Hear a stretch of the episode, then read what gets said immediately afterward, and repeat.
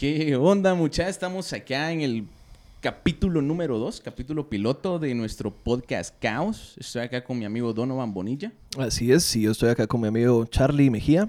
Eso, y estamos acá unidos para hablar un poquito del caos alrededor del mundo. Caos, primero expliquemos, ¿va? El caos se va a llamar nuestro, nuestro podcast. Eh, pues simplemente para darnos, eh, bueno, a mí me gustó la palabra, y aquel también, y pues no hay gran- mayor ciencia detrás de eso, entonces eh, vamos a ver si a través de nuestra conversación, a ver si lo que vamos a platicar les parece a ustedes de interés y, ¿por qué no?, crear un poquito de caos de algunos temas eh, de política, feminismo, tecnología, música, o sea, hay tantos temas que podrían llegar a crear algún caos en algún momento. Es como lo que decía la película del efecto mariposa. El aleteo de una mariposa puede provocar un tifón en, al otro lado del, del mundo. Entonces, pues, algo así viene como la filosofía de nuestro canal. Un pequeño viento que empiece como una mariposa y que llegue a ustedes como un tifón, como un remolino, como un tornado. Eso es lo que queremos, mucha, crear un impacto en ustedes, en la sociedad. Un impacto obviamente positivo, ¿verdad? Vamos también a hablar un poquito de cosas negativas. Es por eso un caos, ¿va? Vamos a hablar un poquito de cada una de las cosas. Hay una frase que me gusta un montón. Pensá en lo que decís para no volverte prisionero de tus palabras. Claro que sí, yo espero volverme prisionero de mis palabras, pero que todas ellas me impulsen a ser una mejor persona. Es como... Me de parece. eso estoy dispuesto a ser prisionero de mis palabras. Eh, en cuanto a lo que estábamos hablando, creación de temas y todo esto, crear contenido, eh, pues simplemente como son pilo- eh, episodios pilotos acerca de, de este podcast, eh, pues no tenemos ninguno en par- particular por el momento, sin embargo tenemos algo en común y es que en algún punto de nuestra vida nos vamos a tener que mudar eh, de la casa de nuestros progenitores, de la casa de nuestros papás. Entonces me gustaría como empezar por ahí y preguntarte, Charlie, a vos cómo te fue en el momento de que dejaste de vivir con tus, con- de tus viejos. Eso fue hace bastantes años, ¿no? Fue hace un buen tiempo. vos. Esto es algo loco, la verdad. ¿Cuántos años tenías? Ah, la gran puerca. De no vivir con mi vieja, con mi mamá. Tal vez como de los 17, creo. 17, 18, por o sea, ahí. todavía eras menor y ya no vivías con ellos. no vivía con ¿Pero vieja. vivías con un familiar o vivías solo? Pasé un tiempo con en la casa de mi tío. Mm. Y luego ya me tiré el, el viaje a vivir solo, ¿va mucha?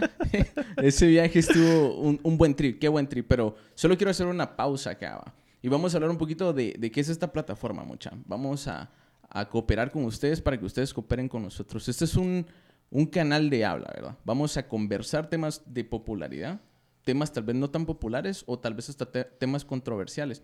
Pero para que ustedes también aporten, ¿verdad? Los comentarios siempre van a ser bienvenidos, positivos, Claro. negativos son re bienvenidos. Mucha esta plataforma está abierta para todos ustedes. Estamos nosotros para ustedes. Regresando a tu pregunta o no. Vivir solo, men. Qué gran trip, qué gran trip. Tener que cocinar para mí. Tener que lavar para mí. Sos malo cocinando. Ah, fíjate que no soy malo. Lo que sí es que no me llega a la cocina. vamos. No me gusta, no me gusta estar limpiando, no me gusta el desorden. Entonces no me gusta meterme tanto a la cocina, vamos. Cocinar, lavar, limpiar, vamos. Lo bueno es de que si yo no ensucio, yo no, yo no como, ¿va? no tengo que hacer todas esas cosas. ¿Y a O sea, vos no hay nadie que depende, de- dependa de vos. En aquel entonces no había nadie que dependiera de mí. Mm. Pues eh, yo creo que lo que platicábamos tal vez en, otros, en otros días de que cuáles son las, las dos, los dos escenarios donde te ves obligado a mudarte de tu casa y el otro donde tenés como la madurez necesaria para poder llevarlo a cabo. O sea, son dos casos distintos. Entonces, en mi caso, yo pues tenía Te echaron. tenía toda la estabilidad económica, emocional para poder vivir solo, entonces lo hice. Y también se dio la oportunidad de que alguien tenía un espacio y dije, mira, vamos, eh, dame, rentame lugar, yo me muevo. Y lo llevamos a cabo.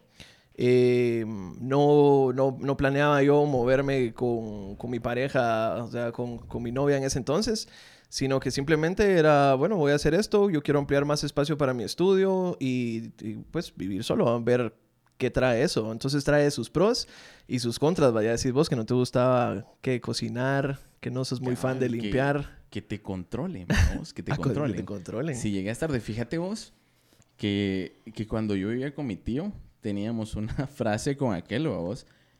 La casa no tenía cámaras de seguridad, pero siempre habían dos personas que estaban vigilando a qué hora llegaba. güey. siempre, siempre.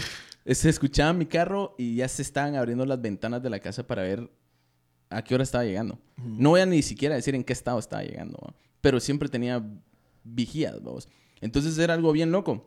Y como vos decís, quería un poquito más de espacio, un poquito más de, de cuerda para mí. Y fue donde yo decidí dar el, dar el salto, saltarme el charco.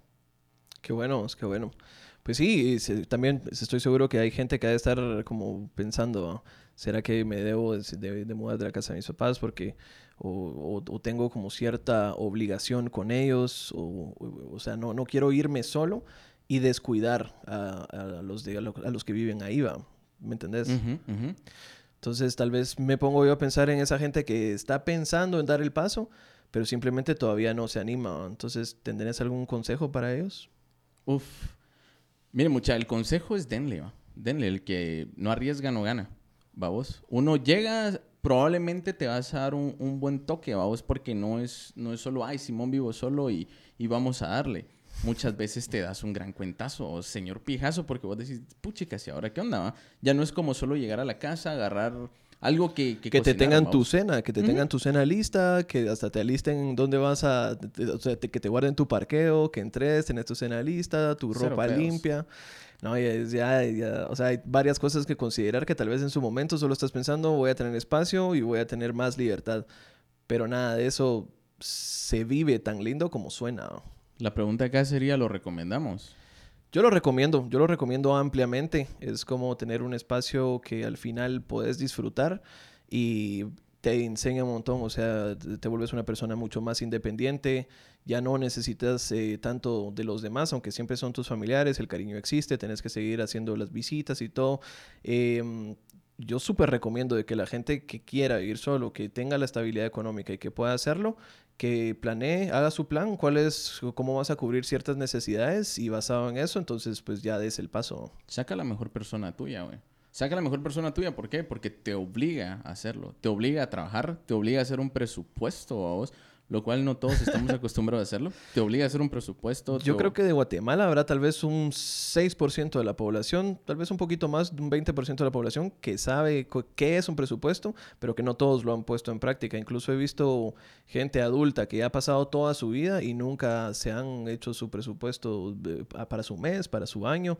Y creo que la educación financiera es como bien importante si vas a, dar ese salto. No se pierdan el siguiente capítulo de educación financiera. Claro solo que por caos. La cosa está en, esto, vamos. Te obligas a hacer un presupuesto, te obligas a ser responsable. Saca una persona tuya que no conocías, que estando en casa no lo hacías. ¿Por qué? Porque pues todo estaba pagado. Vos. Mamá o papá o cualquiera que sostenga la casa lo hacía por vos. ¿va? Te caía plata, si trabajas, te caía plata y vamos a tirar pari, vamos a tirar pari, vamos a comer, vamos al cine. Ahorita en cuarentena obviamente no, pero antes, no sé, han pasado 84 años de la última vez que tuvimos esa libertad económica. Sí. sí, libertad económica. Me parece. Aquí es donde voy a insertar todos esos bellos momentos que pasé antes del coronavirus. ¿Qué, ¿Qué, estabas haciendo el, el, día que publicaron el primer caso de coronavirus en Guatemala? El día que publicaron el primer caso de coronavirus en Guate, yo estaba en el trabajo. Estabas trabajando. Estaba en el trabajo. Estaba, me acuerdo muy bien, estaba en lunch y estaba en almuerzo. Y en eso llegó una cuata a la mesa. Ya vieron mucha que ya tenemos el primer caso en Guate y nosotros así como de ¿A qué horas fue? Porque yo me enteré como a las ¿qué? 7, 8, 9 de la noche tal Yo me enteré más o menos como a las 3, 4 de la tarde. 3, 4 ah. de la tarde me enteré que ya había el primer caso en Guate y que lo iban a, meter en cuarentena y en una cápsula de tiempo y que le iban a prender fuego adentro, pero, pero no pasó, vamos.